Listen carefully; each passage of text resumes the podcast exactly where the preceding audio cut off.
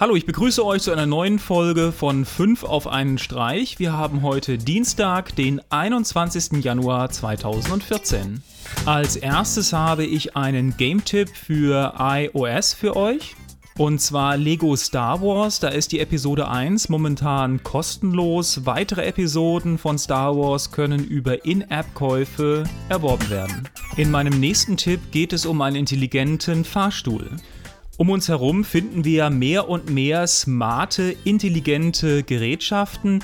Jetzt hat das Entwicklungsteam von Microsoft einen intelligenten Fahrstuhl vorgestellt. Der Fahrstuhl hat über mehrere Monate hinweg das Fahrverhalten seiner Fahrgäste beobachtet. Nach der dreimonatigen Testphase wurde die Lernphase abgeschlossen und der Fahrstuhl durfte selbstständig entscheiden, wo er seine Fahrgäste herauslässt. Wie sowas ausgehen kann, kennen wir aus einigen Science-Fiction-Filmen. Der nächste Tipp richtet sich an alle, die ihre Wohnung auch schon mal im Design ihrer Lieblingsserie umbauen wollten.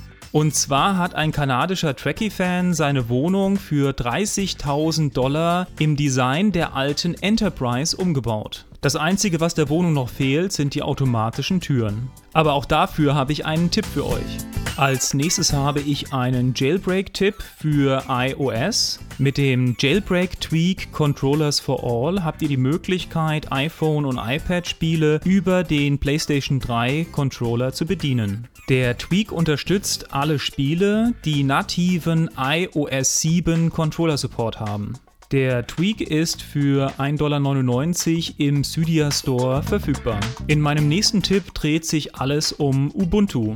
Schon 2012 wurde von Ubuntu eine geräteübergreifende Entwicklungsplattform angekündigt. Dazu zählte natürlich der Desktop, dann Tablets, Telefone und auch Ubuntu TV, um das Ganze ins Wohnzimmer zu bringen. Prototypen hat es schon einige gegeben, aber weder das Smartphone noch Ubuntu TV ist auf dem Markt verfügbar. Besonders im letzten Jahr hat sich Ubuntu speziell auf das Smartphone-Betriebssystem konzentriert. Von Ubuntu TV wird momentan überhaupt gar gar nicht mehr gesprochen. Das zeigt uns mal wieder ganz genau, dass die Sachen, die brandheiß auf den Messen vorgestellt werden, noch lange nicht bei uns in den Händen landen müssen. Erste Smartphones mit Ubuntu soll es 2015 geben, alles weitere ist Spekulation. Ja, das war's wieder zur heutigen Sendung. Wie immer, schaut bei Twitter, Facebook, bei Google Plus vorbei, abonniert uns auf YouTube, schaut bei uns auf der Seite im Archiv vorbei und dann würde ich sagen, bis morgen. Tschüss.